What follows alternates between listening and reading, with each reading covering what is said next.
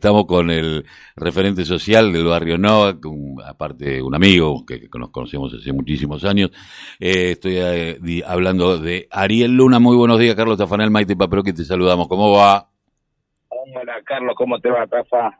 Buen día a vos y a toda tu audiencia. Bueno, Todo bien acá. Trabajando un poco por suerte. Eh, el otro día charlábamos por teléfono, me mandabas un par de, fotos de, de, obras que se comienzan en el barrio, pero no solamente en el Novak, sino en la Odisea, en Papa Francisco, en Sayonara. Ustedes son, de alguna manera, tienen una coordinadora de barrios en toda esa zona, y que hay muchos millones de pesos puestos para poner en valor el barrio, en centros culturales, en escuelas, en jardines de infantes, en salitas, y ahí y esto no se esto no se promociona. ¿Por qué no nos contás un poco lo que está sucediendo en este momento en el Novac? No, yo lo que he charlado como otra vez es que bueno que hay toda una zona que durante muchos años eh, está olvidada, que digo que no es no es, de, no es novedad de público conocimiento, que es toda la zona no San Francisco Solano, La Paz, o sea, hablemos de lo que sería el oeste. somos un poquito oeste, o si somos un poquito más atrevidos de Calchaquí hacia el oeste, ¿no? Eh, bueno, nos enteramos que desde fin del año pasado, principio de este año, se iba a hacer una intervención tanto del Estado provincial y, municipal a través del gobernador Kicillof y la intendente Mayra Mendoza en diferentes obras que la verdad que, que que iban a ser muy importantes para las barriadas este, que estuvimos charlando y que le iban a dar una, una puesta en valor a toda esa zona tan olvidada no de, Quilmes. Eh, bueno, nada, a mí me, toca hablar por ahí por la obra que nosotros estamos recibiendo en lo que es el barrio Novak. Es un nuevo centro comunitario eh, en la cual nuestra sede sería beneficiada para dentro de seis seis meses calculamos que termine la obra, una obra muy importante, con una inversión presupuestaria con, casi 40 millones de pesos en el Estado provincial, digo, una obra que no se hacía, o sea, nunca se puso en práctica un plan de esta eh, característica de obra, que son eh, mejoramiento comunitario a nuevo en un centro comunitario, siempre fueron reformas, no había un programa de esta característica, o al menos nosotros no lo conocíamos en, el, en lo que era en Quilmes o en el urbano. Eh, es una primera experiencia piloto, lo que nos cuenta la provincia, de cómo poner en valor un trabajo de, las barriadas y de los compañeros que vinieron haciendo durante muchos años. Digo, los centros comunitarios fueron fundamentales en, el año pasado con el tema de la pandemia, a través de los puntos solidarios y comedores, digo, estuvimos en la trinchera de darle solución alimentarias a las familias que por ello la necesitaban con todo el, tema de la pandemia, digo, y que hoy a través de, la provincia de Buenos Aires y de la Intendencia Municipal nos reconozcan como, como un factor fundamental en esa labor y, nos hagan un centro comunitario nuevo para seguir abordando y trabajando estas situaciones y otras actividades, obviamente, que el centro comunitario desarrolla desde hace eh, 20 años en nuestro barrio, digo, el barrio Novak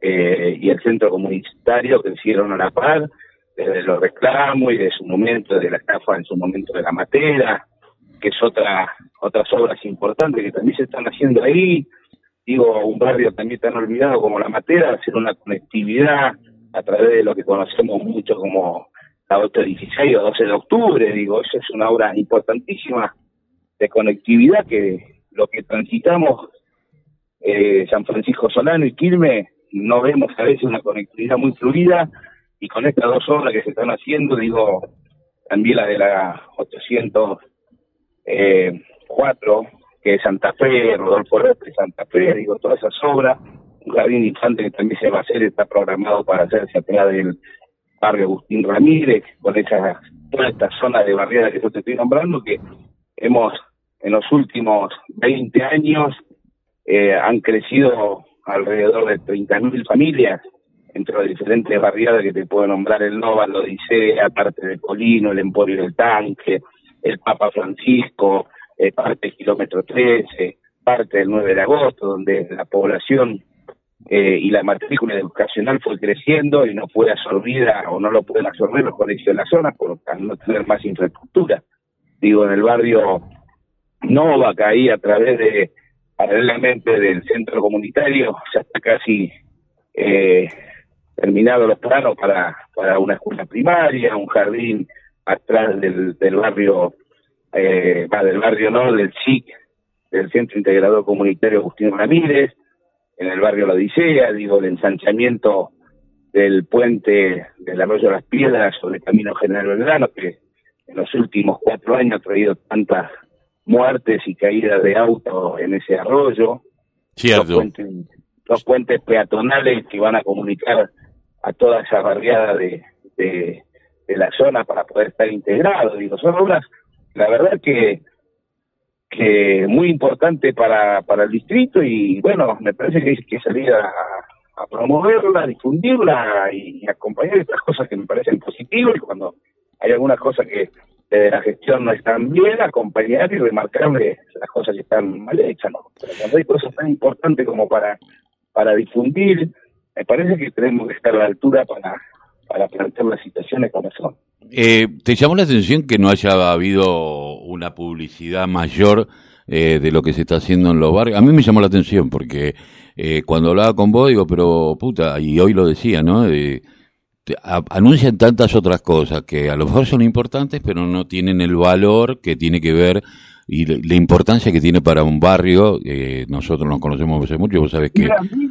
A mí por el, por el tema del trabajo social que uno realiza y, los años que tiene en el territorio, yo lo que sí puedo eh, llevar como tranquilidad la gestión que, que las barriadas están muy contentas con todas las intervenciones, con todos los asfaltos que se están haciendo en La Paz, conozco mucha gente, amigos de esa zona, dice obras que, un asfalto que hace el de la 816, digo, hay dos o tres comunidades ahí Sí, aparte, eh, la, la, la, la, 816, no sé, hace 40, años que se está esperando que 12 de octubre que se haga la obra y comenzó la obra y eso, yo decía, ¿y por qué no lo publicitan? Porque es una de las obras más esperadas, creo, en la zona, porque aparte los colectivos pueden empezar a tener otra trayectoria, podés, que puede llegar el transporte público, es muy importante.